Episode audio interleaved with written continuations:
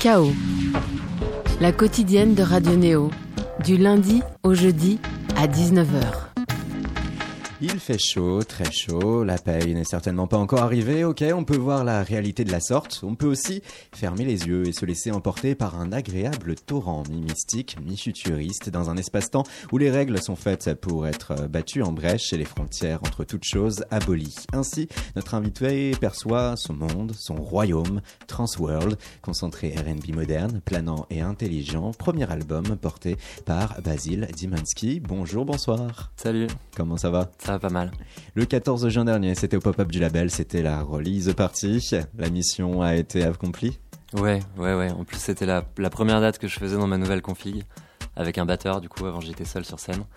Et euh, j'ai eu des bons retours, ouais. Je, suis- je suis plutôt content, j'ai envie d'en faire plein d'autres, quoi. Et c'est marrant parce que euh, sur cet album-ci, quasiment pas de son de batterie en live, contrairement au précédent EP. Mais là, ouais, sur scène, tu fais l'inverse. Ouais, il y a aucune, euh, aucune vraie drum sur cet album, et pourtant, euh, ça marche très bien comme ça. C'est le paradoxe. Tu Ouais. as voulu aller le plus possible vers l'approche synthétique Ouais, des choses et il en ressort donc un, un album, oui, R&B, moderne, planant, intelligent. On va pouvoir écouter des extraits et en parler tout au long euh, de l'épisode. Un petit bonjour à Philippe Régnier tout de même. Salut Ekel. Ça va? Ouais. salut Philippe. Philippe qui va chroniquer, oui, un nouvel épisode des Oiseaux de Nuit à retrouver. Philippe qui a suivi micro ouvert des fanas de Urbex. Tout de suite, on va respecter quand même la planification de ton propre label. Hein, sur Pain Surprise, deux morceaux clippés. Le dernier en date, Without You.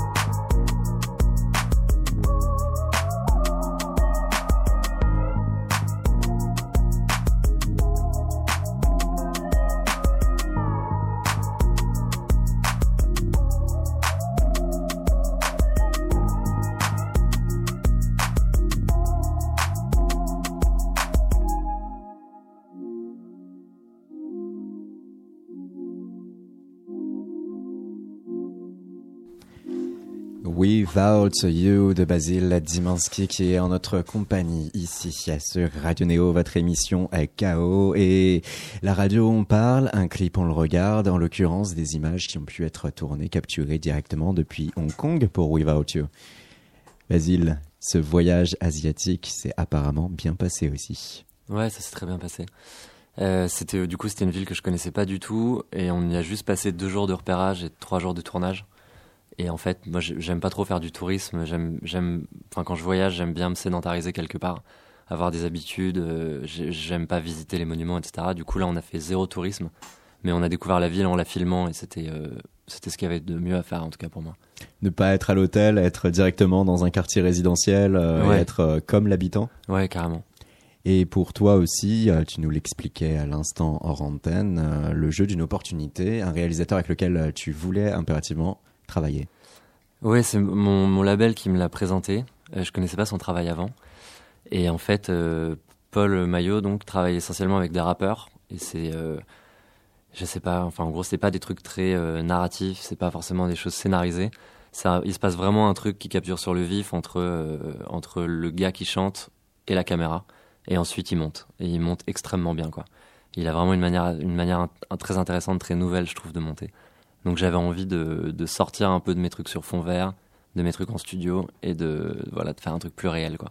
Ça, c'est l'une des joies aussi que permet un album, avoir euh, un budget et pouvoir euh, aller plus loin, y compris dans son approche euh, esthétique graphique. Ouais, bon ah, là en l'occurrence c'est pas un clip qui a coûté cher, mais euh, Mais il n'y a pas de fond vert. mais il y a y a pas de fond vert et pas de pro- pas de post production donc tu tournes ton clip et puis trois semaines après il est fini quoi. Ce qui est une joie vraiment. Et derrière, par rapport aussi à ce que tu voulais euh, voir de Hong Kong, euh, on peut en choisir des choses. On peut être sur euh, l'approche euh, asiatique, euh, folklorique, rester quand même dans les temples, aller vers ces restaurants, découvrir le côté traditionnel du pays, ou alors se tourner vers la nature, ou alors se tourner vers sa modernité. Toi, qu'est-ce qui t'intéressait? Bah, j'avais envie de voir la rencontre des deux euh, entre justement ce côté urbanisation à outrance et, euh, et la nature où tu vois des, creux dans le trottoir et t'as des lianes qui sortent par exemple, voilà, ce qui ce qui est pas le cas à Paris. Après moi, ce qui m'intéresse en règle générale, c'est la banlieue. J'adore les, banlieues et je pense que c'est là que je sais pas, c'est là que se trouve mon esthétique en, en fait. C'est entre euh, entre le centre des villes et la périphérie. C'est dans, dans ces espèces de zones un peu un peu ambiguës quoi.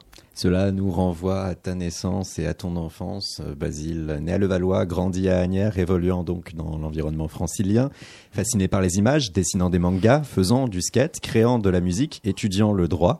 Le choix du droit ne vient pas du cœur, mais plus ou moins de la raison, des facilités intellectuelles, non, sans nécessairement d'idées précises d'avenir. On se retrouve à plus de 1000 en amphi en première année, on n'est plus que 300 à la fin. Tu échoueras, toi, au concours du barreau au bout de ta cinquième année. Un premier virage professionnel qui va t'amener vers tes affinités naturelles, la musique et le milieu du spectacle. Tout d'abord, comme euh, chargé de communication pour une boîte de production, affinité naturelle car dans ton temps libre, tu ne chômes pas des lectures de Deleuze, Bret Easton Ellis ou Lord Byron régurgite sous le blaze de Peter P. Deux EP écrits avec aussi des instrumentales dont The Whale Song. Plus je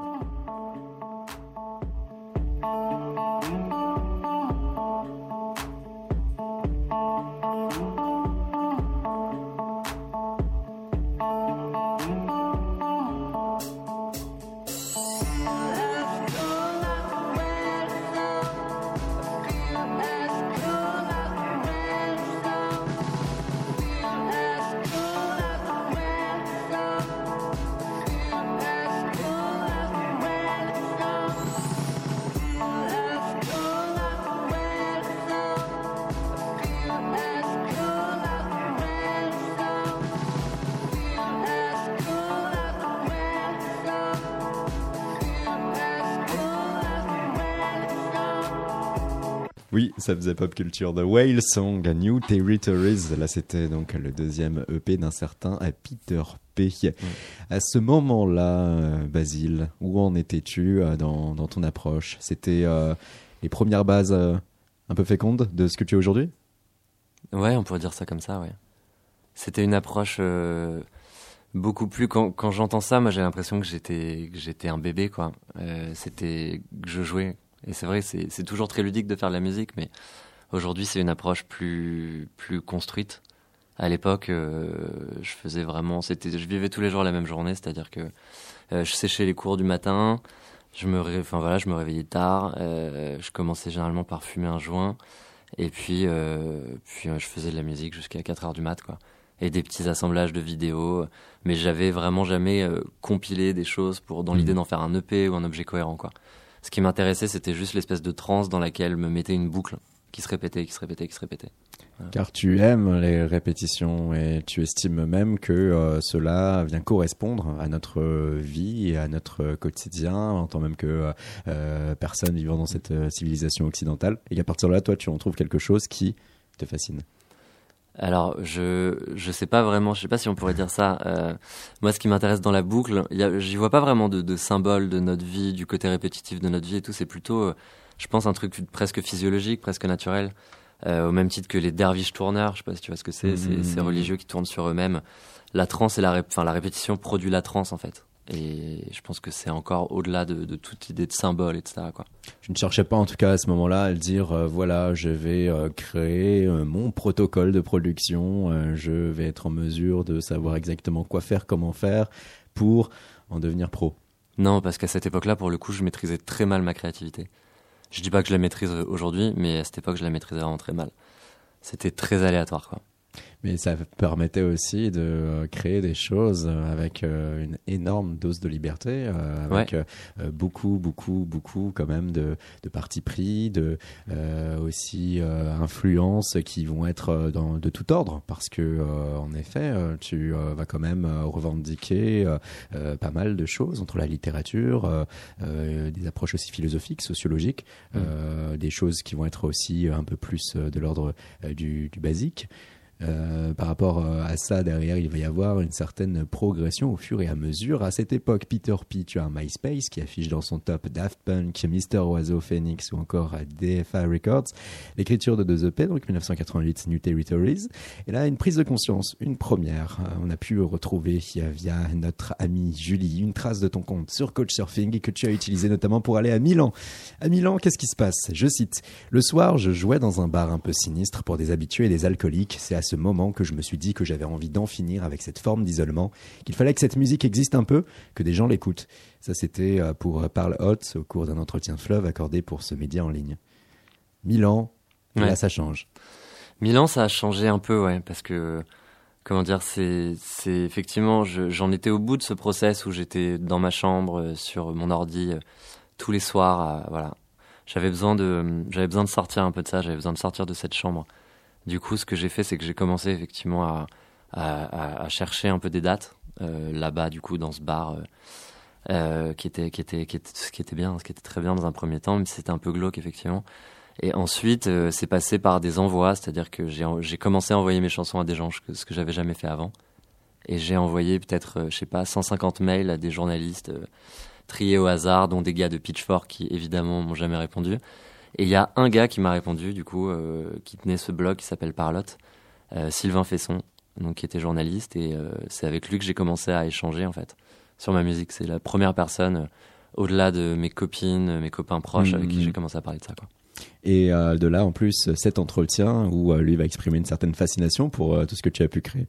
Donc des réponses assez sincères, hein, ça c'est à découvrir aussi sur Internet. Mhm. Et ces premiers points de frustration qui vont se poser sur ta route vont faire que derrière toi, Basile Zimanski choisit de te faire nommer Basile Dimansky. Je m'en accommode de moins en moins, c'est pour ça que j'opère depuis peu sous un nouveau pseudo.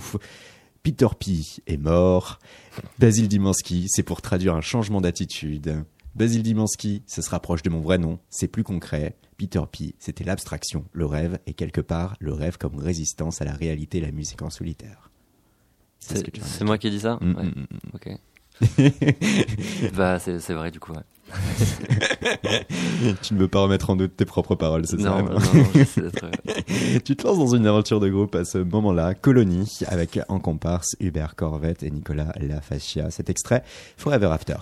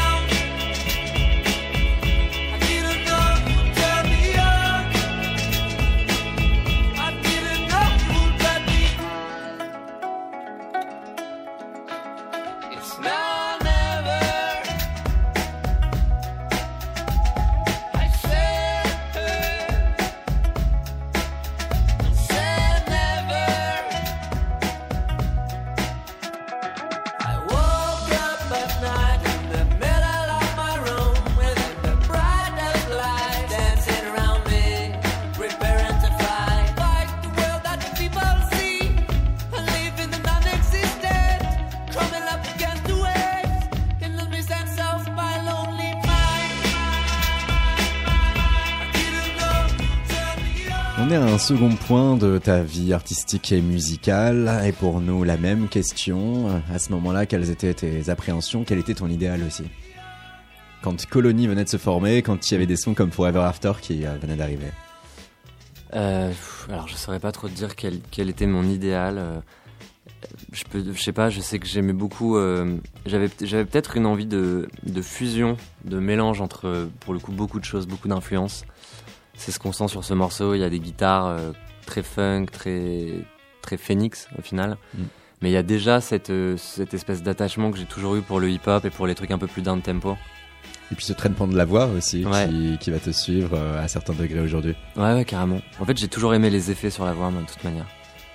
Euh, je me souviens qu'au mix de ce truc-là, le gars avec qui on travaillait, le Real, euh, voulait toujours qu'on mette moins de reverb. Moi, je voulais toujours en mettre plus, quoi. Ça, a porte toujours quoi ça. pour toi en termes d'émotions et sentiments La- les effets Un, un, sur la voix euh, Parce que certains que pourraient ça- dire que c'est juste un artifice pour se cacher, parce que... Ouais, mais absolument pas. C'est pas parce qu'on met un effet sur sa voix qu'on se cache, c'est pas parce qu'on met de la distorsion sur une guitare qu'on se cache. C'est euh, moi, c'est un truc qui me permet de rentrer dans le morceau en fait. C'est-à-dire, c'est comme si ma voix devenait un instrument quoi. Et que du coup, je me retrouvais dans le mix. Euh, Il y a un peu de ça. Ensuite, la reverb, ça a un rapport aussi avec ce que tu veux exprimer. Moi, j'ai une, une tendance dans ma musique à quelque chose d'assez mélancolique. La reverb, c'est une forme de une forme de nostalgie musicale, si tu veux. Ça crée une trace derrière toi. Et ça te fait pas chanter de la même manière en fait. Parce que la note que tu vas jouer juste après celle qui précède bah, en fait celle qui précède laisse une trace. Donc elle est toujours là en fait dans la reverb. Donc Mm, mm, tu mm, fais des espèces d'harmonie euh, a priori a posteriori. C'est voilà c'est une autre manière de composer. Ça a rien à voir avec le fait de se cacher Et en plus, ça permet aussi d'attaquer euh, quand même euh, ces morceaux euh, et d'ajouter euh, une intensité sans égale, quand même, par rapport en tout cas à une, à une voix naturelle. Hmm. Et toi, tel un aigle posté au-dessus de ses condisciples, on peut sentir que cette musique s'imbrique dans toute une approche culturelle dans laquelle, euh, oui, tu régurgites ces écrits littéraires, poétiques, sociologiques dont tu t'empares, et ton seul regret d'alors, tu te sens limité en anglais dans ta capacité euh, lyricale. Tu, de tes dires, ne parviens pas à dépasser un certain seuil, tu as un premier faisceau d'explication, tes oreilles, ton cerveau se concentrent avant tout sur la musique. ouais. Ouais je crois que c'est toujours le cas. Après maintenant j'ai progressé du coup euh, pas que je sois euh, un crack en anglais du tout mais euh, disons que maintenant j'ai une certaine forme de précision euh, dans ce que j'écris quoi. Et puis une forme de rapidité donc je me prends pas je me prends pas beaucoup la tête avec des lyrics. Tant que ça a un sens et un sens je trouve que l'anglais permet une forme d'ambiguïté qui est intéressante plus qu'en plus qu'en français Et tu es capable quand même dans ce laps de temps aussi d'être euh, concentré, concentré aussi sur des instrumentales. Euh, tu as pu, euh, via SoundCloud notamment, laisser quelques passages dont ce remix de Notorious Big que l'on va écouter sur Radio Neo.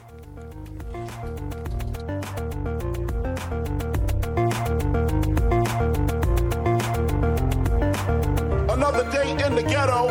One look outside and I'm already upset, yo. About 102. It's a Saturday and Biggie ain't got nothing to do. Uh, I'm interrupted by a phone ring. Sometimes I wish I never got the motherfucking thing. Hello, hello, can I speak to Biggie? Yo, who this? Tanisha. Yo, call back, I'm busy. Why don't you hit me on the box a little later? Washed up, got dressed, hits the elevator. Steps out, it's the same old scene. Dope fiend, crack fiend, eyewitness news team. I seen the honey with the butt looking but a. I know she look better with the clothes up off. Sitting all thick I got to get with. Can I get with ya? Can I get with ya? Can I get with ya? Can I get with ya? Notorious Big, euh, lui criblé de balles, il verra sa carrière arrêtée net par la mort. 50 Cent criblé de balles survivra et développera une énergie monstre pour devenir ce qu'il a été. Et toi, tu te ranges dans cette seconde catégorie, un poumon perforé, la neige visible depuis ton lit d'hôpital et le sentiment de devoir répondre à l'urgence de la vie par la nécessité de te réaliser pour ce que tu veux devenir, un artiste, un musicien capable de euh, s'exprimer pour ce qu'il est. Basile Dimansky, là vient un premier EP autoproduit. On le considère comme ton premier EP, toi tu le considères aussi comme ton vrai premier en tout cas euh, sous euh, ce pseudonyme. Une caméra, euh, c'est un dauphin sortant d'une banane déjà au fond d'un ciel aux couleurs psychédéliques, ça c'est pour la pochette. Et pour la musique, on va être dans ce que tu es encore aujourd'hui à certains égards. Ce morceau c'est Burning Morning.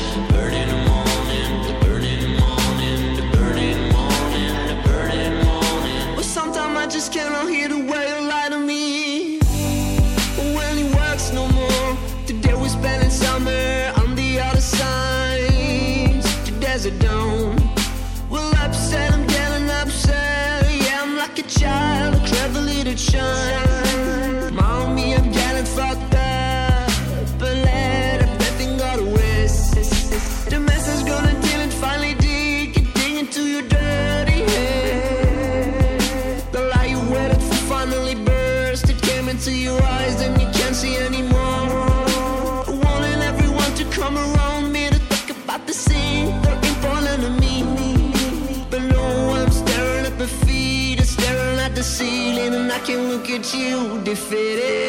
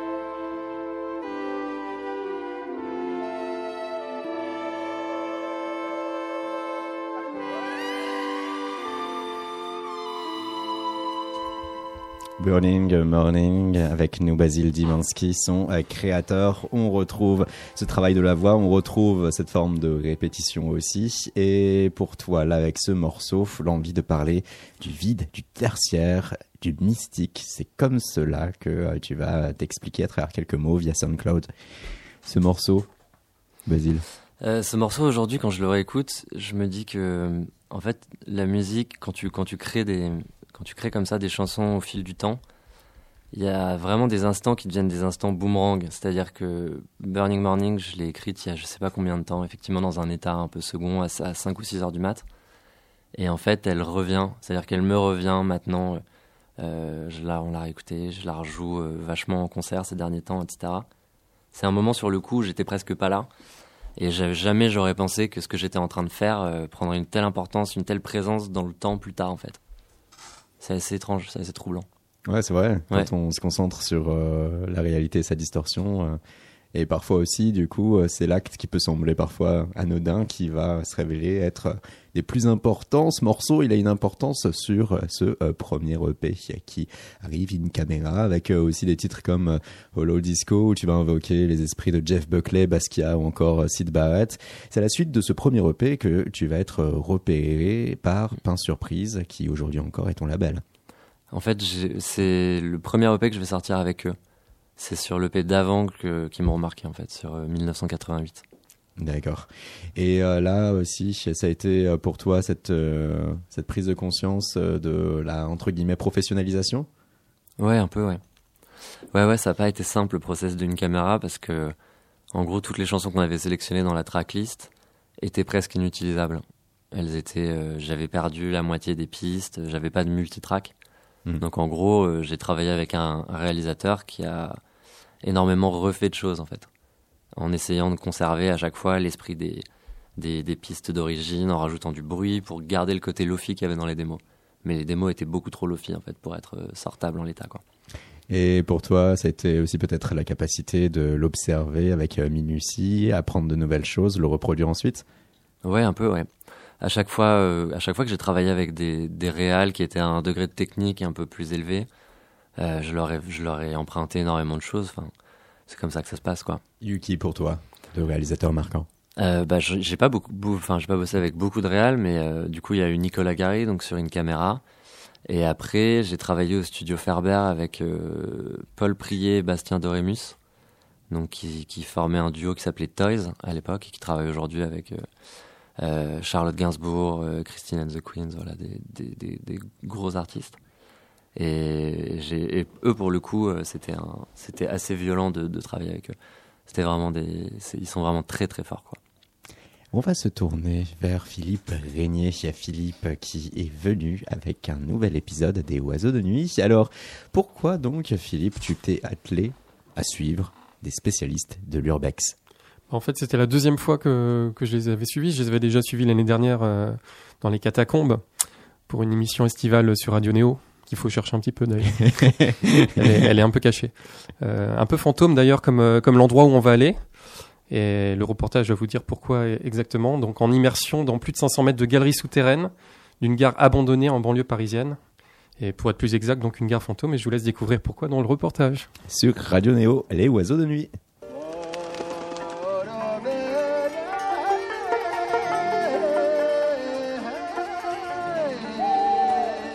Oiseau de nuit. Néo. Tu fais gaffe à tes pieds, hein. tu freines avec les poignets s'il faut, mon gars, mais pas les pieds.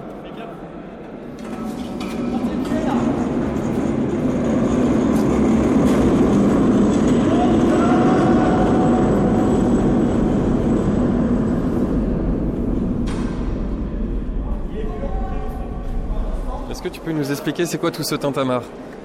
Un chariot dans des rails dans une station métro abandonnée. Comment c'est venu euh, cette passion pour l'urbex, euh, l'exploration urbaine? J'ai trouvé un événement qui proposait d'aller dans un carrière. Donc moi je pensais ok ça peut être intéressant mais je connaissais pas vraiment. Donc je suis allée là-bas et après ils m'ont emmené aux catacombes. On a fait, on a passé toute la nuit en marchant. Donc maintenant je le fais souvent. Et là ce soir c'est un petit peu particulier euh, puisqu'on est à peu près une trentaine ici. euh, donc on ne dira pas où exactement puisque c'est pas véritablement légal, on peut le dire. Non, Il faut faire un petit peu de sport, escalade, sauter, euh, passer des grillages. un petit peu d'exercice physique quand même. ouais. Oui, oui. Alors, on va décrire peut-être pour nos auditeurs parce que c'est la radio. Donc là en face de nous, euh, on voit deux rangées de rails qui sont abandonnées depuis à peu près 25-26 ans, je crois, ce qu'on m'a dit.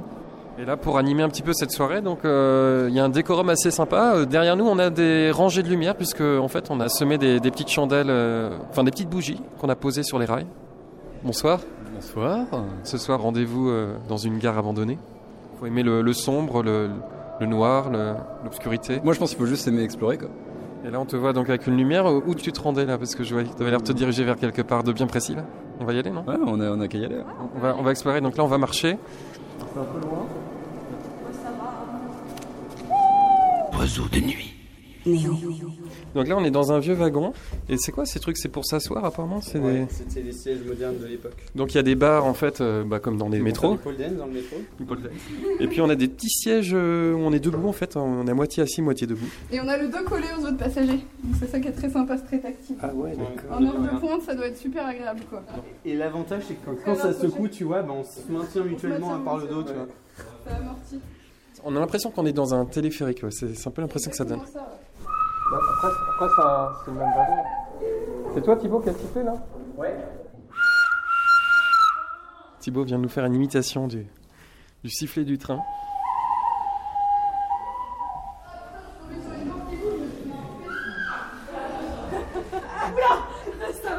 Mais il n'y avait pas de porte ou ils les ont enlevés les portes euh? Non, mais les portes, c'est ça, c'est les trucs qui sont cassés un peu partout. Alors Lise, euh, t'as une technique en fait Quand t'es un peu apeuré, tu chantes, c'est ça? Non. Je t'ai entendu chanter I Will Survive.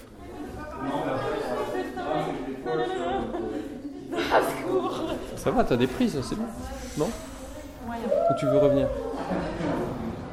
Radio Neo. Oiseau de nuit. Donc là, nous étions dans les wagons, nous revenons vers le groupe constitué. Constitué des citoyens constituants, euh, rebelles euh, du monde souterrain. En tout cas, là, on entend des clameurs et de la musique. Oui, euh, non, en fait, c'est des rites C'est pour chasser les mauvais esprits du capitalisme. Alors tous les soirs, il y a ça.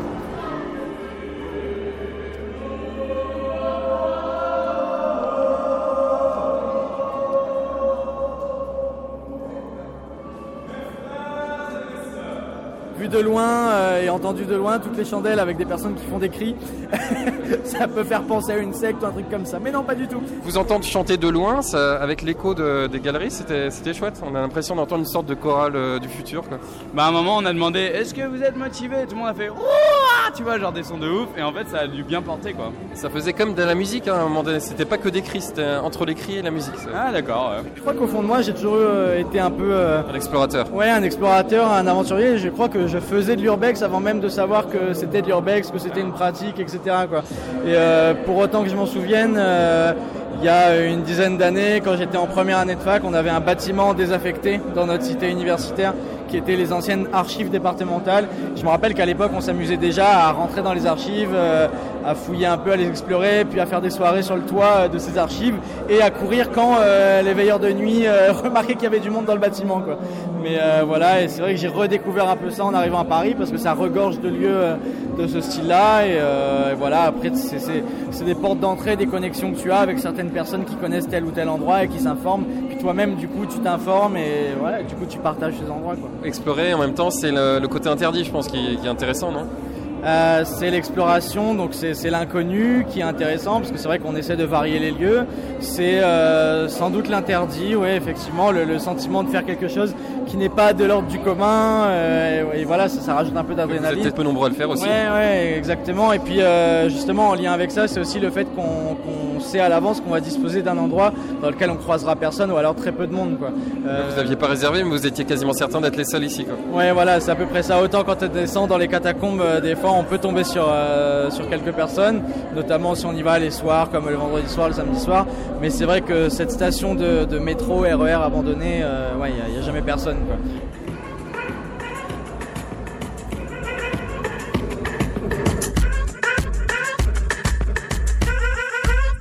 Oiseau de nuit.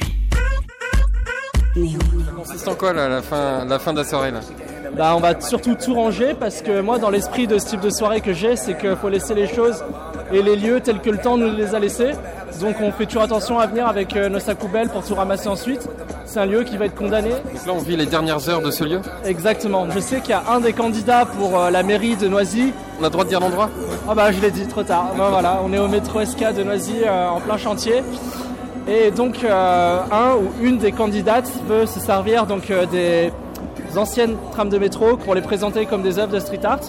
Donc euh, pourquoi pas, ça serait une manière de se souvenir de ce fleuron de la technologie française. Je vous conseille à tous d'aller voir euh, des archives de l'INA sur le lieu où on voit justement bah, le métro en fonction. Euh, et donc aujourd'hui je crois qu'il n'y a plus que deux endroits dans le monde où une telle technologie a été implantée. Et c'est en Asie, j'ai pas envie de me tromper, peut-être que c'est Singapour où ça relie un aéroport. Et donc je trouve ça extrêmement dommage que ce projet n'ait pas pu donc arriver euh, bah, à terme. Et euh, j'aurais souhaité que cette technologie française puisse euh, être vue de tous et être utilisée surtout. Radio Neo. Oiseau de nuit.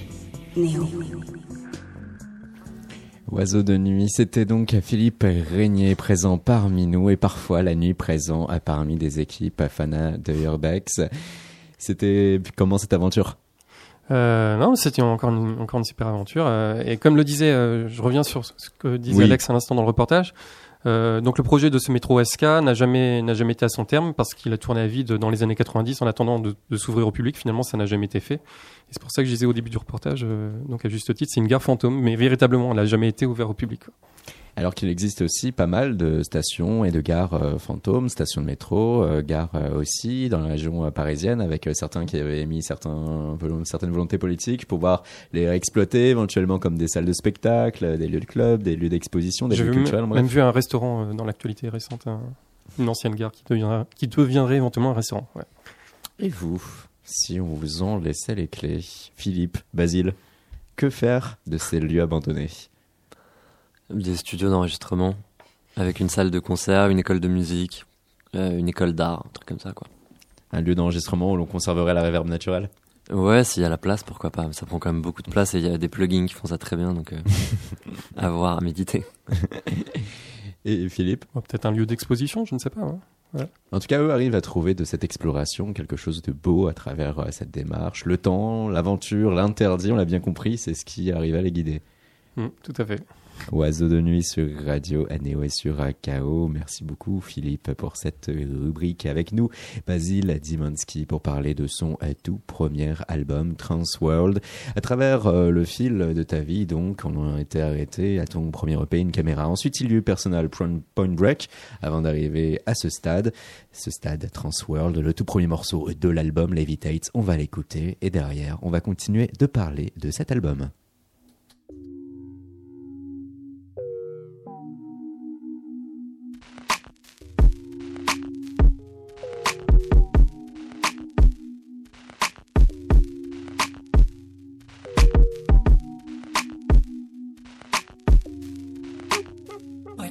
complicate. There's none that you do. Never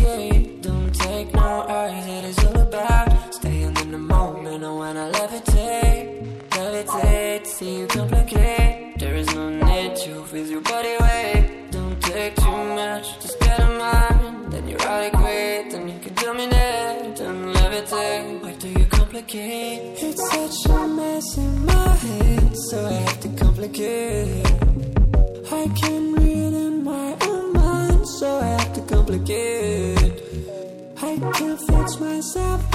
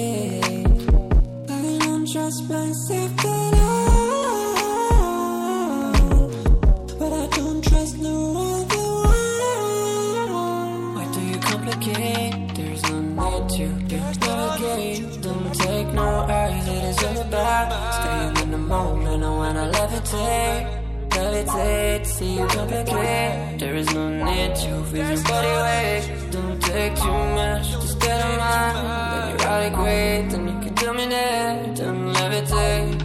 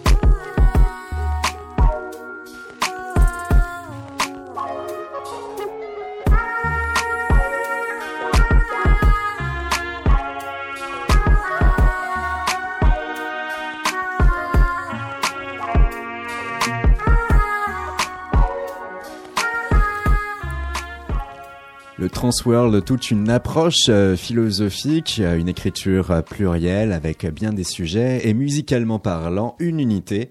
On se retrouve vraiment dans ce spectre-là, hein, Levitate, comme on avait pu écouter aussi avec le, premier morceau Without You, ce, R&B moderne qui correspond, de te dire aussi, à tes nouvelles influences, qui est plus en adéquation avec ce que tu es, ce que tu écoutes aujourd'hui. Basile? Ouais, bien sûr. Ouais, ouais.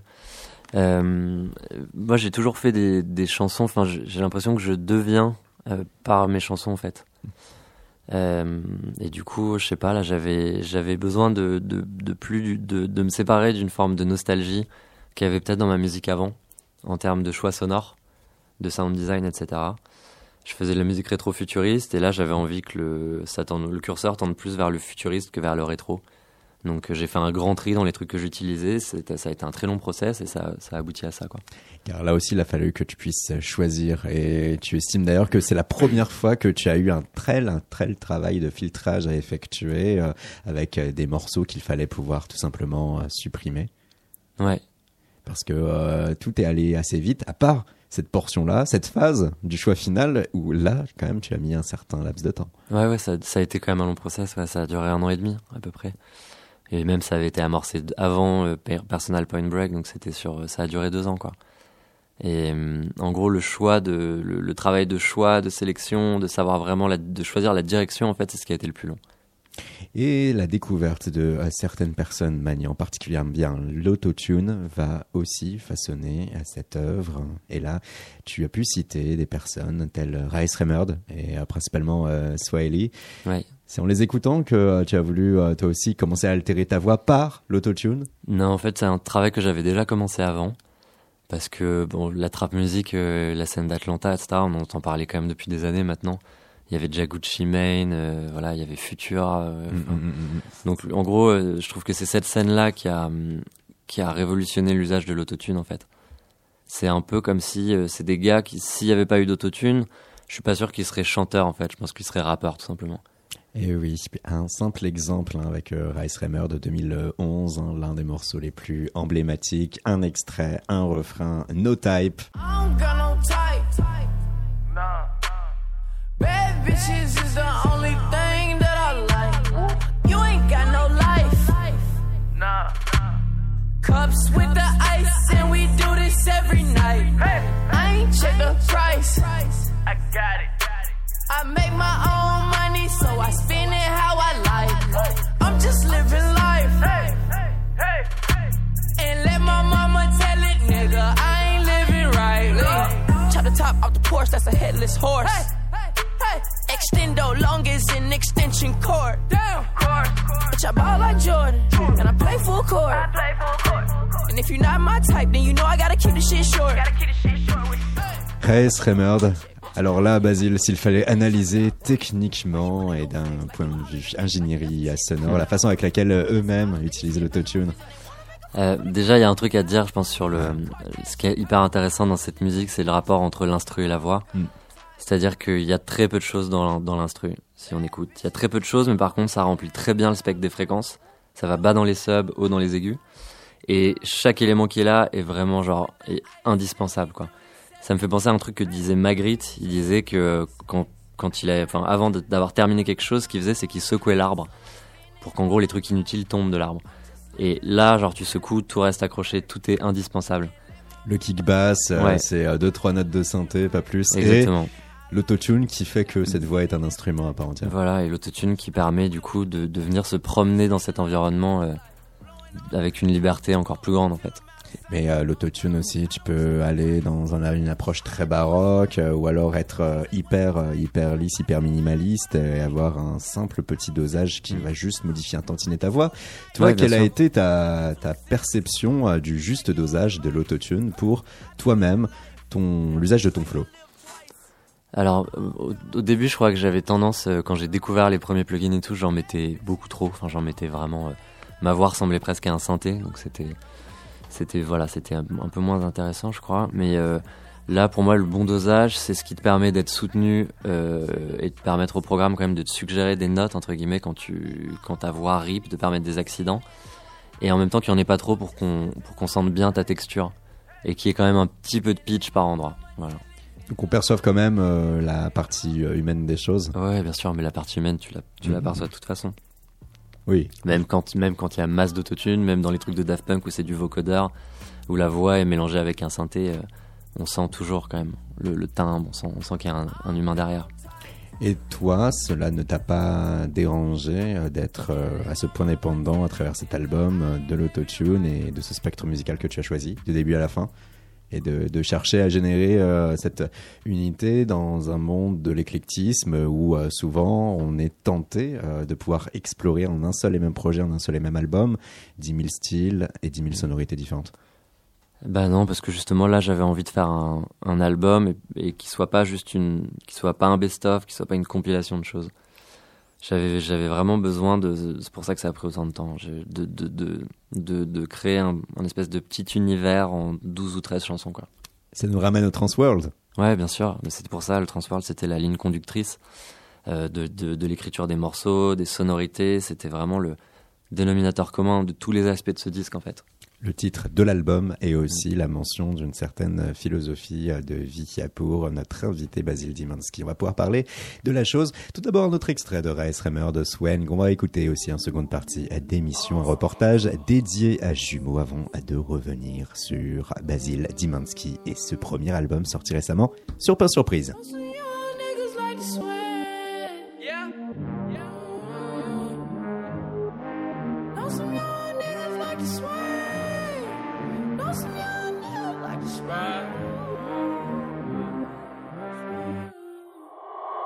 Know some young niggas like to sway.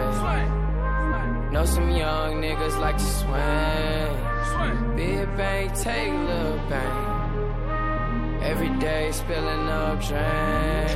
She want the whole crew, shorty brave. When the money talks, what is there to say? Blow away, watch it blow away. When I die, can't take it to the grave. Hop out, drop top, fuck your talking, I need it right now.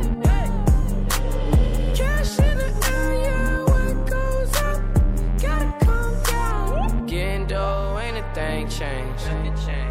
Coasting, gripping grand. Going through the money like a face. Don't say my name in vain.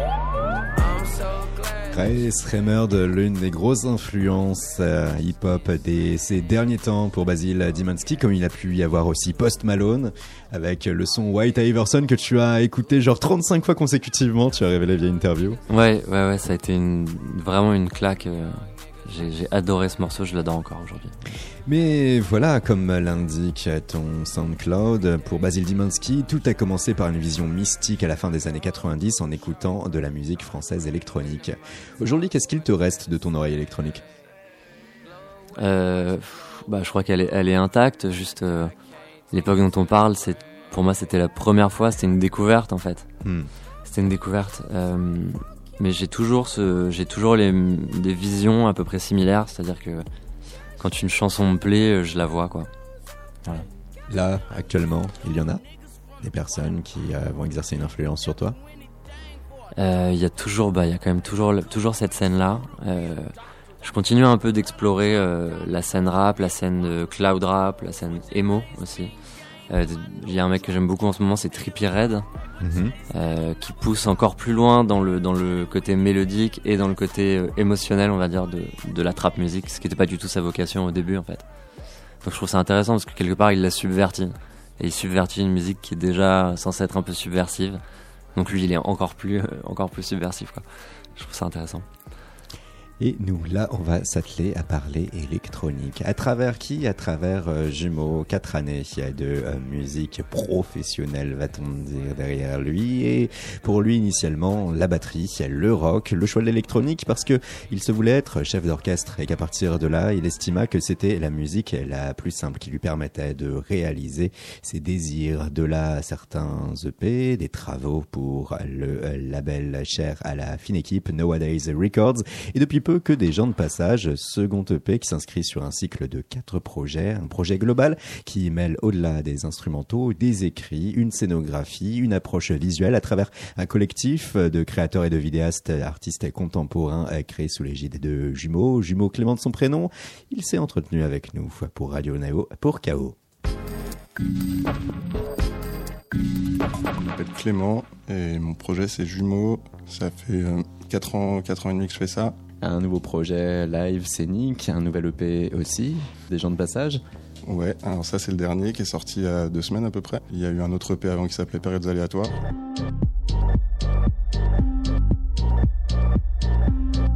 Fait c'est une série, là j'en ai fait deux et il y en a encore deux qui vont sortir à la rentrée. quadrilogie. Exactement. Et quel but du début à la fin? Quel lien entre les quatre euh, projets? C'est une histoire toujours. Le concept euh, de base Ça provient de textes que moi j'ai écrits euh, pendant deux ans, on va dire. Je les ai rassemblés, je les ai recomposés entre eux. Et euh, dans le concept vidéo qui accompagne ces EP-là, euh, je raconte une histoire en projetant ces textes-là sur euh, des décors euh, de la vie réelle. Une espèce de sous-titrage euh, en vrai, quoi. Le texte posé sur des instrumentales permet une espèce de nouvelle interprétation du son, euh, mais, euh, mais le son aussi permet d'interpréter le texte différemment parce que c'est assez abstrait. Il y a des, des choses concrètes qui viennent de- d'écrits concrets, mais qui sont recomposées de manière à, à laisser euh, une part d'interprétation. La pluie, c'est universel, on s'y est baigné vers une heure. Et ça, ça correspond à quel morceau? Ça correspond au morceau carré.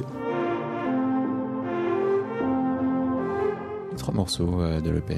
Carré, je pourrais le qualifier de brut, quoi. Et ça correspond aussi à la façon dont il s'est fait. Ça a été très rapide et ça a été très vite euh, pour moi. Et j'ai pas voulu vraiment revenir dessus d'ailleurs.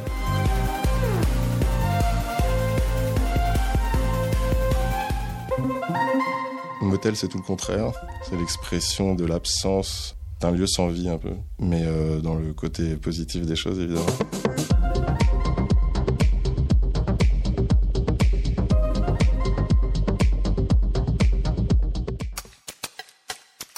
Et après, parfois, c'est vraiment à l'image de mes questionnements euh, dans l'ensemble du, projet, de mes textes, sur le temps, sur les rencontres, sur euh, tout ce qui est, qui est éphémère.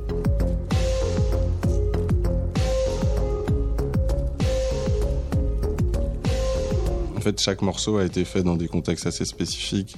Ça fait, je pense, deux ans que je bosse sur, euh, ces 11 morceaux. J'en ai fait beaucoup en voyage, j'en ai fait beaucoup en vacances. C'était pas du tout chez moi, c'était pas du tout mon espace d'expression habituel. Du coup, ils ont tous une histoire, ils ont tous quelque chose euh, qui correspond à ces moments-là. Et, euh, et d'ailleurs, les titres des morceaux souvent euh, sont en rapport avec ça, et les textes qui, euh, qui vont s'apposer aux morceaux correspondent à ces périodes de ma vie, quoi. C'était voulu ça? Le fait de dézonner, euh, ne pas être chez toi pour composer? Ouais, ouais. C'est euh, ma façon de composer, c'est propre à moi-même évidemment. Et depuis le temps que je fais ça, je me suis rendu compte que ça fonctionnait mieux comme ça. Et du coup, euh, je vais plus du tout en studio pour écrire. Je suis en studio pour finaliser, mais euh, je profite euh, de moments où je pars. Là, par exemple, je reviens de vacances. j'ai emmené un, tout petit ordinateur avec moi et pour me laisser l'opportunité de, créer là-bas, parce que je, sais que dans ces contextes-là, j'arrive à, faire des choses. Qu'est-ce qu'on peut voir par là? Est-ce que aussi c'est le fait que si on va s'enfermer par exemple en studio avec le même lieu, on va avoir le même processus, donc les mêmes notes, donc les premières mêmes façons de commencer à, à générer une compo, alors que euh, quand on est ailleurs, on va être baigné dans quelque chose de différent qui va aussi amener quelque chose de forcément différent. Ouais, ça, j'en suis sûr. J'en suis sûr. Il y a des artistes d'ailleurs qui font de ça euh, leur, leur projet à eux. Quoi. Je, repense à Molécule, par exemple, qui est quelqu'un que j'apprécie beaucoup et je suis très fan de son projet. Euh, Lui, sa démarche à lui, c'est de partir dans des, dans des situations complètement extrêmes, complètement euh, différentes de sa vie de tous les jours. Et, il sait que ça, ça va le, ça va le pousser dans un truc euh, qu'il pourra pas faire autrement. Et c'est comme ça qu'il travaille. Alors, euh, deux sur trois ont été faits en Norvège. Il y en a un qui s'appelle Motel, donc évidemment, il a été fait dans un motel. Et il y en a un autre qui a été fait dans un bus euh, qui reliait le nord de la Norvège à, une ville un peu plus basse dans les fjords, qui s'appelle Parfois. C'était l'été, mais bon, en Norvège, l'été, dans le nord, euh, il fait à peu près 7 degrés et il fait jour tout le temps. C'est des choses qui amènent vraiment quelque chose dans la, création sur le moment, quoi. C'est vraiment hyper particulier. Et c'est marrant parce que là, dans l'actualité, il y a une île norvégienne qui voudrait abolir le temps. Euh, et toi, là, voilà, tu, euh, le titre sur ton dernier EP, euh, Des gens de passage, c'est en rapport avec notre côté éphémère sur, euh, sur cette planète Terre? Ouais, un peu. en tout cas, le rapport avec les, les relations, les rencontres qui peuvent être, elles, vraiment éphémères, mais qui peuvent aussi apporter beaucoup de choses. Il y a des choses assez personnelles là-dedans, mais que tout le monde peut, à mon avis, retrouver, quoi. Je pense énormément au temps. À chaque fois que je suis dans quelque chose de ma vie, un projet, c'est un truc assez obnubilant pour moi. Et d'ailleurs, je pense que les noms de ces deux derniers EP sont complètement en lien avec ça. Et tous les textes que j'ai écrits sur les deux dernières années, ça tourne essentiellement autour de ça. Ça me hante un peu, parfois, mais ça c'est aussi très prolifique parce que du coup, c'est une thématique qui me pousse à faire des choses aussi. C'est pour ça que j'écris d'ailleurs. Et c'est bon parce que voilà, tu parles beaucoup euh, d'écriture euh, à proprement parler.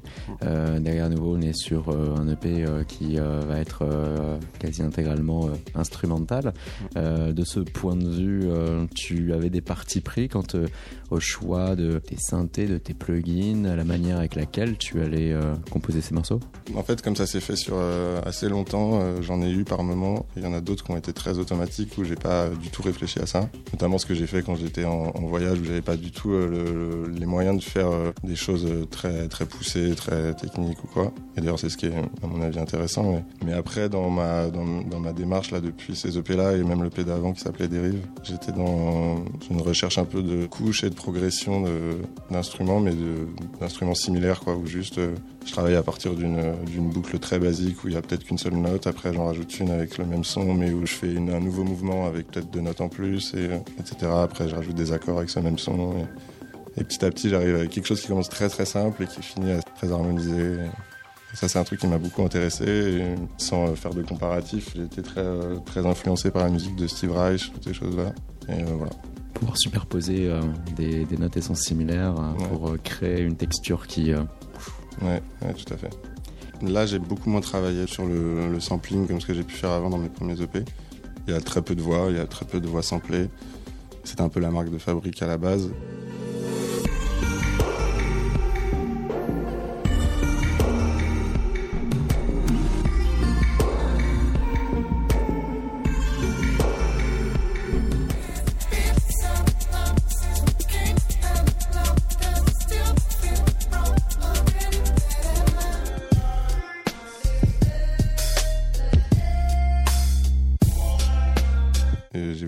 Euh, me sortir un peu de ça pour euh, aller vers autre chose. Et du coup, c'est, enfin, comme on parlait tout à l'heure des contextes euh, qui, te, qui t'emmènent vers euh, quelque chose de nouveau parce que le contexte est différent.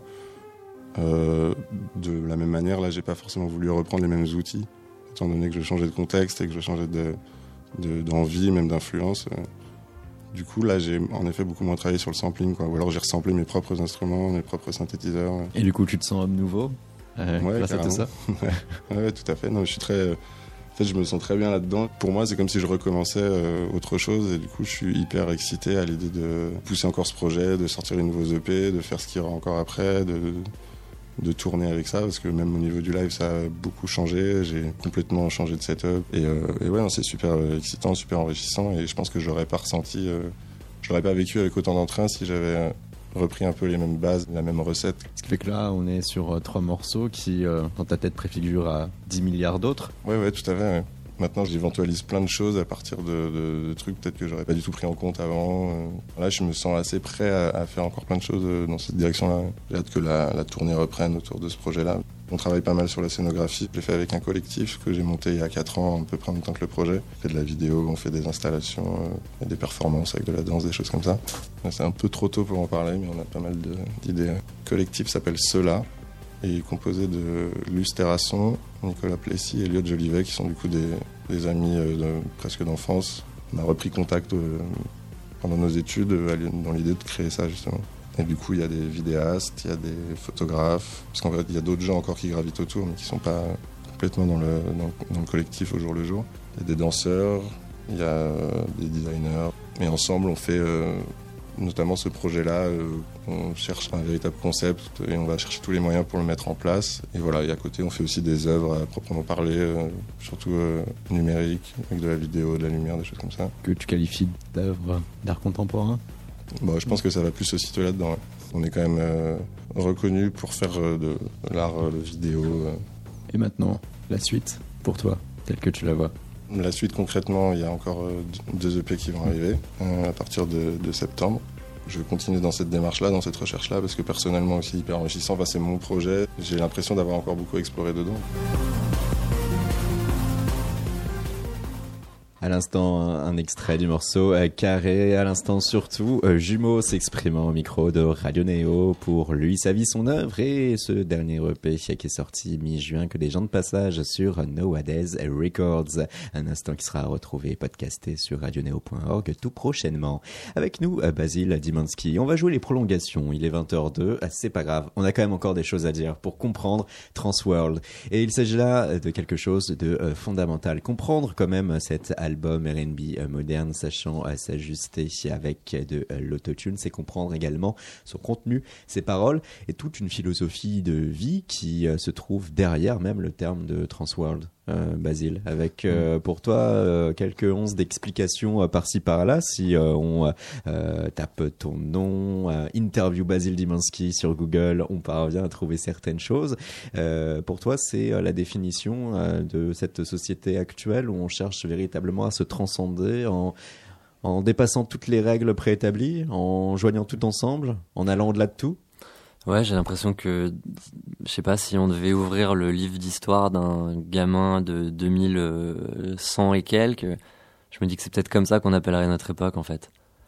C'est-à-dire que j'ai l'impression que tous les, ouais, tous les, ça a peut-être commencé genre dans les années 70 avec ce truc il est interdit d'interdire, etc. J'ai l'impression que le, grand truc aujourd'hui c'est la liberté. Et la liberté ça passe par, euh, par abolir les interdits, abolir les frontières, abolir, euh, je sais pas, on est dans un idéal de fluidité entre les choses, entre les gens, entre les sexes, entre l'homme et la machine, entre les machines entre elles. Voilà, ouais, c'est un peu ce, ce que j'entends par Transworld.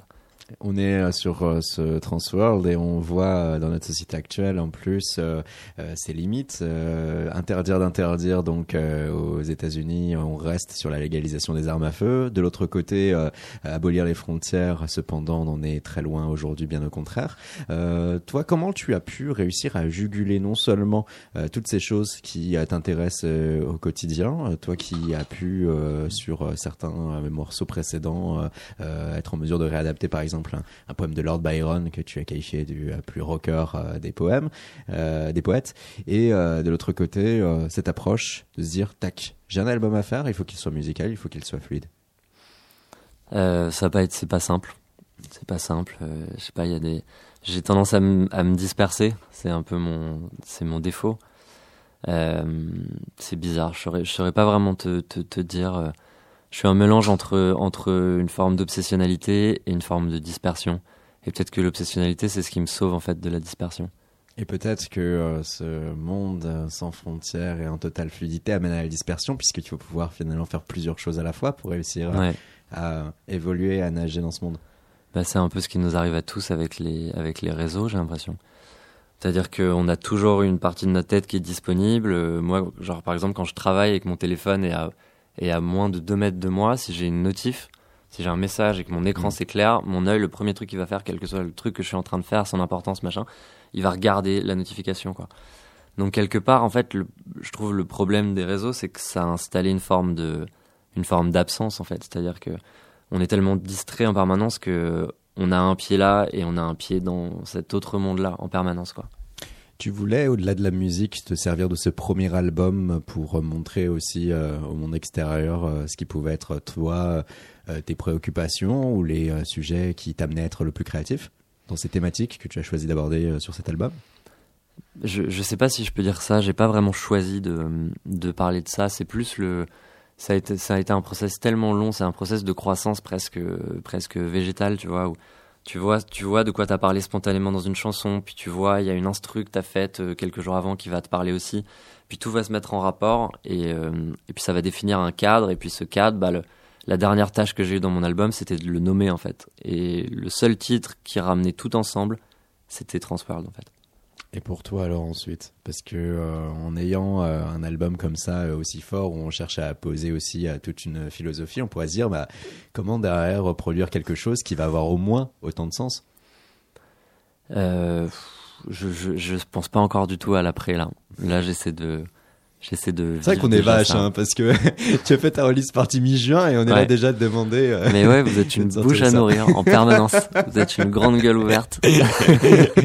Saloperie de radio. Non, non, mais c'est, je veux dire, c'est le, C'est le jeu. C'est le jeu et c'est, mais par contre, effectivement, je pense qu'on a changé de rythme avec, euh, et, et, et vous aussi d'ailleurs, les radios, euh, les médias en règle générale, avec les réseaux, c'est que, effectivement, aujourd'hui, tu sors un clip, euh, on en parle pendant, pendant une semaine, dix jours. Même si ton truc devient viral, qu'il devienne viral Ouais, ou pas, ouais, en fait. ouais. Donc il faut alimenter le truc en permanence. Mais euh, et on peut pas tenir le rythme en fait, c'est pas possible. Donc euh, ce qui se passe en fait, soit tu as une capacité de production folle et tu es toujours là et tu restes présent en sortant comme les rappeurs euh, trois albums de 25 ch- 25 chansons chaque année. Hommage soit à tu fais comme moi. Ouais, voilà. Mais c'est très, c'est une façon de faire. hein, C'est une énorme éthique de travail et tout. Mais moi, je suis pas euh, vraiment capable de ça. Je crois. J'ai trop besoin de maturer les choses et tout. Donc, euh, bah moi là, je vais sûrement, il va y avoir un peu de, mon actu va continuer un peu. Puis ça va être comme une vague. Et puis, puis vous allez plus entendre parler de moi pendant quelques mois. Et puis je reviendrai avec quelque chose d'autre, quoi. Et de là, on reparlera de toi. Bah, j'espère. ouais. Ce qui a été audacieux, c'est quand même d'avoir euh, dans cette euh, dispersion euh, des euh, thèmes et euh, de, de, de ces paroles et du reste quand même, cette unité R&B. Et de l'autre côté, en général, on associe quand même ce style musical à quelque chose de purement romancé. Avec ce style musical, c'est l'amour, parfois même l'amour à l'eau de rose. Alors que Ouais. là, non. Euh, ça, tu en as conscience? Ouais, bien sûr, bien sûr. Après, c'est justement moi, j'ai appris euh, les, les premiers lyrics en anglais avec lesquels j'étais en contact, c'était des des livres de paroles qui étaient à mon père de Leonard Cohen, dans des vieux bouquins limite un peu un peu jaunis et tout. Hmm. Et et pour le coup, euh, dans toute la folk américaine, il y a cette cette espèce de tradition un peu d'observation et dans la poésie aussi quoi. Et c'est un peu c'est un peu comme ça que je procède. Pour le coup, les lyrics de cet album, ils sont c'est de l'observation abstraite quelque part quoi. C'est un gars qui est un peu un peu avec du avec beaucoup de recul et qui regarde ce qui se passe quoi, sans juger, qui décrit juste euh, les, les process quoi. Et ça peut marcher avec euh, ces notes que notre cerveau va pourtant euh, voir retentir comme étant des notes romantiques, mélodieuses, qui va soit euh, se réjouir d'un amour naissant ou pleurer d'un amour mort. Là, on est sur toute autre chose et en cela, on peut recommander d'écouter Transworld qui surveille là bien dans ce monde pas mal donc de points, de choses, de tranches de vie, mais bien plus encore. Pour preuve, hein, le morceau euh, Before the End, Before the World. Before the World. Où l'on te voit euh, porter euh, du coup la flamme olympique, un clip, Ouais. un morceau. On va l'écouter. C'est notre conclusion. Merci beaucoup Basile d'avoir été avec nous. Merci à vous les gars. Basile Dimansky, cet album Transworld. Merci à Philippe Régnier. Merci. Avec euh, Oiseau de nuit, merci à Mathieu Henry à la réalisation de cette émission. Merci à Julie qui a contribué. Et merci à vous, auditrices auditeurs. À jeudi pour le dernier épisode de la saison de Chaos.